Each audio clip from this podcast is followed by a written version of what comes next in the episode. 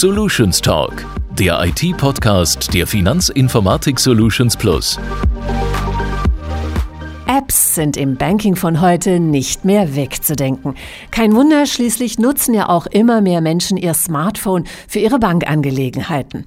Heute wollen wir uns in Solutions Talk mit einem Experten der FISP unterhalten, und zwar jemand, der uns direkt aus der Praxis der App-Entwicklung berichten kann.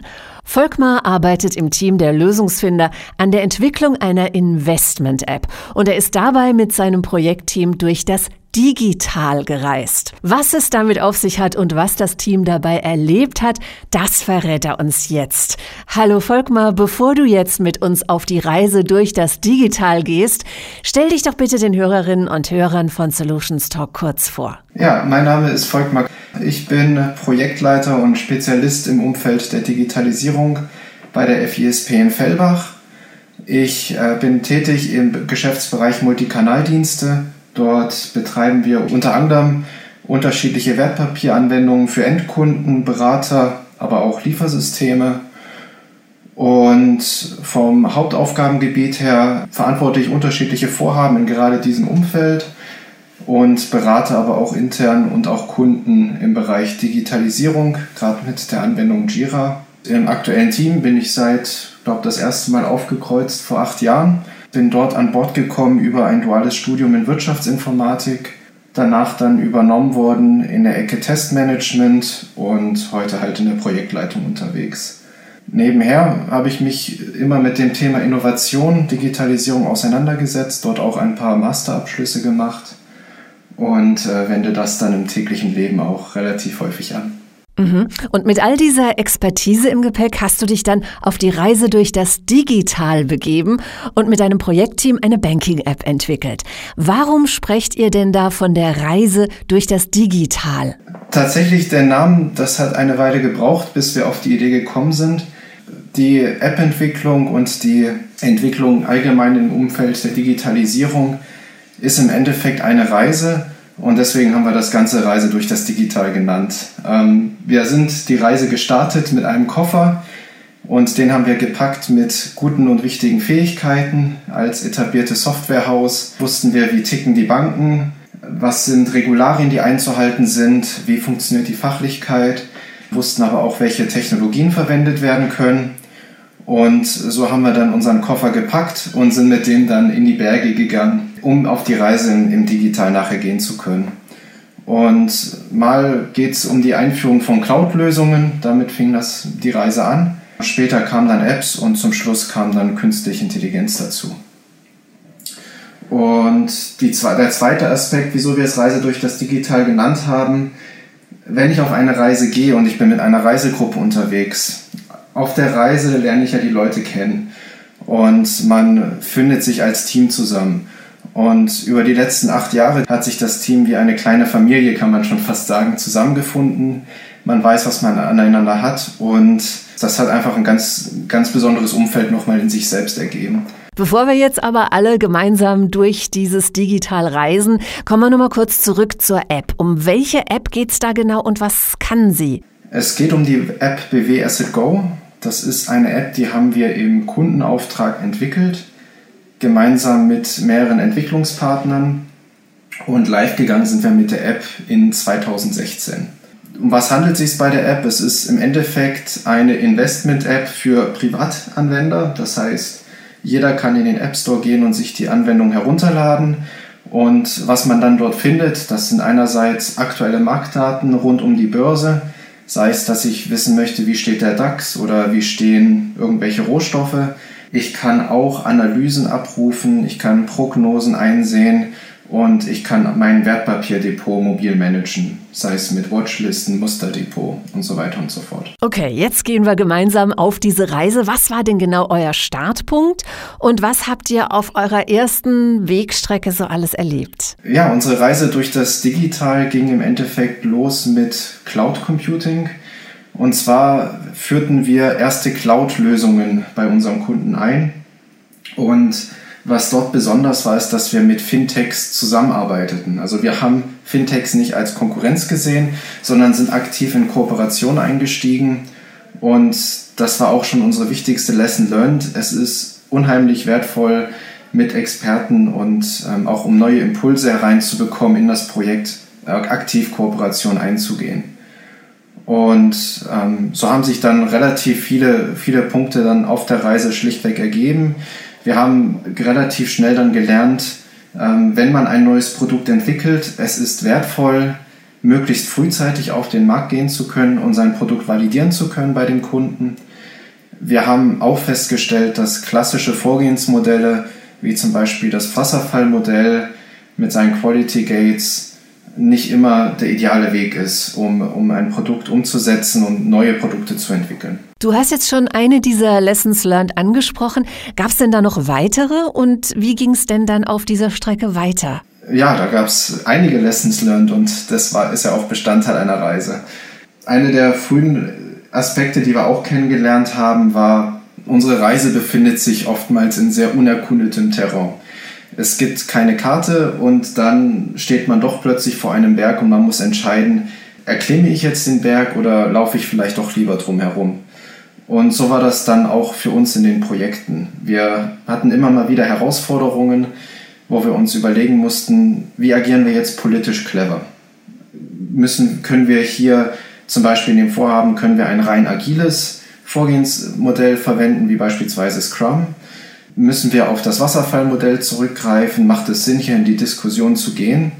Und teilweise haben wir uns dann entschlossen, okay, anstelle, dass wir hier den Berg erklimmen, wir gehen drum herum oder finden Kompromisslösungen. Und so haben wir dann im Projekt beispielsweise einen Hybriden geschaffen zwischen den Ergebnistypen, die das Wasserfallmodell als Vorgehensmodell fordert, aber haben uns bewahrt die Agilität, die das Scrum-Modell beispielsweise als Vorgehensmodell mit sich bringt. Hattet ihr denn dann an diesem Punkt die Talsohle schon durchschritten oder wie ging es dann bergauf? Bei der SEGO-App im Spezifischen würde ich sagen, haben wir die Talsohle tatsächlich erreicht. Das war ein bis zwei Wochen, bevor wir die App veröffentlicht haben. Und zwar waren wir, wie bei den App Store-Herstellern üblich, kurz vor der Veröffentlichung läuft man durch einen App Store Review-Prozess und kurz vor Veröffentlichung unserer App, kurz bevor wir den Knopf gedrückt haben, hatte sich dann einer der App Store Hersteller zurückgemeldet und uns abgelehnt aufgrund von Kleinigkeiten. Und das war für uns als Projektteam meines Erachtens nach mit die Talsohle. Man ist direkt an der Zielgeraden, man, man ist schon, man sieht schon das, das Benzel, an dem man durchlaufen möchte und dann in der letzten Sekunde kommt es doch nochmal zu einer Verzögerung. Aber wir sind durch das Ziel gegangen und haben dann das Thema App-Entwicklung auch weiter vorangetrieben, haben dann begonnen, firmenintern beispielsweise eine App für die Kantine und den Speiseplan zu entwickeln und haben dann weiter die Technologien im mobilen Umfeld erkundet. Heißt das, die Reise durch das Digital wird weitergehen? Absolut. Und ähm, die Reise, die wird sich sogar noch weiter beschleunigen. Gerade in den letzten ein, zwei Jahren haben wir meines Erachtens nach unheimlich viel Fahrt aufgenommen. Wir sind ähm, unseren Zielen als Team auch sehr gut näher gekommen. Wir haben mit unseren Apps, die wir entwickelt haben, auch sehr viel sehr positives Kundenfeedback erhalten, was natürlich nochmal das Team zusätzlich beflügelt. Und wir haben viele neue spannende Produkte in der Pipeline, die auch ähm, jetzt in den nächsten Monaten live gehen werden. Und wir sind schon gespannt, was die Endanwender dazu sagen werden.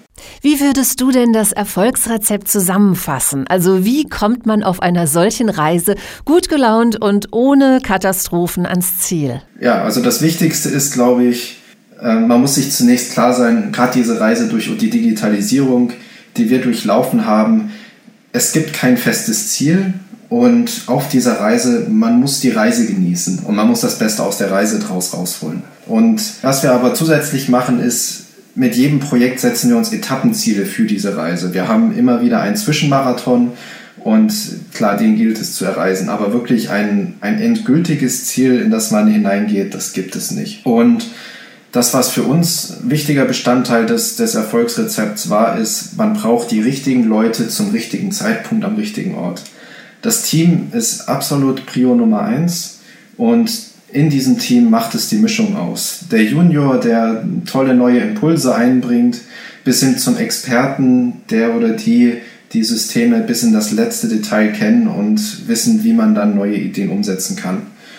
Und das ist das, was bei uns im Team super gut funktioniert hat und auch funktioniert und weshalb die Reise auch so viel Spaß macht und wir auch wirklich sehr gut mit der Reise vorankommen. Und das Zweite, was, was wirklich super hilfreich ist, ist, der, ist die Motivation, ist der Team Spirit, dass man wirklich Lösungen zur Herausforderung finden will.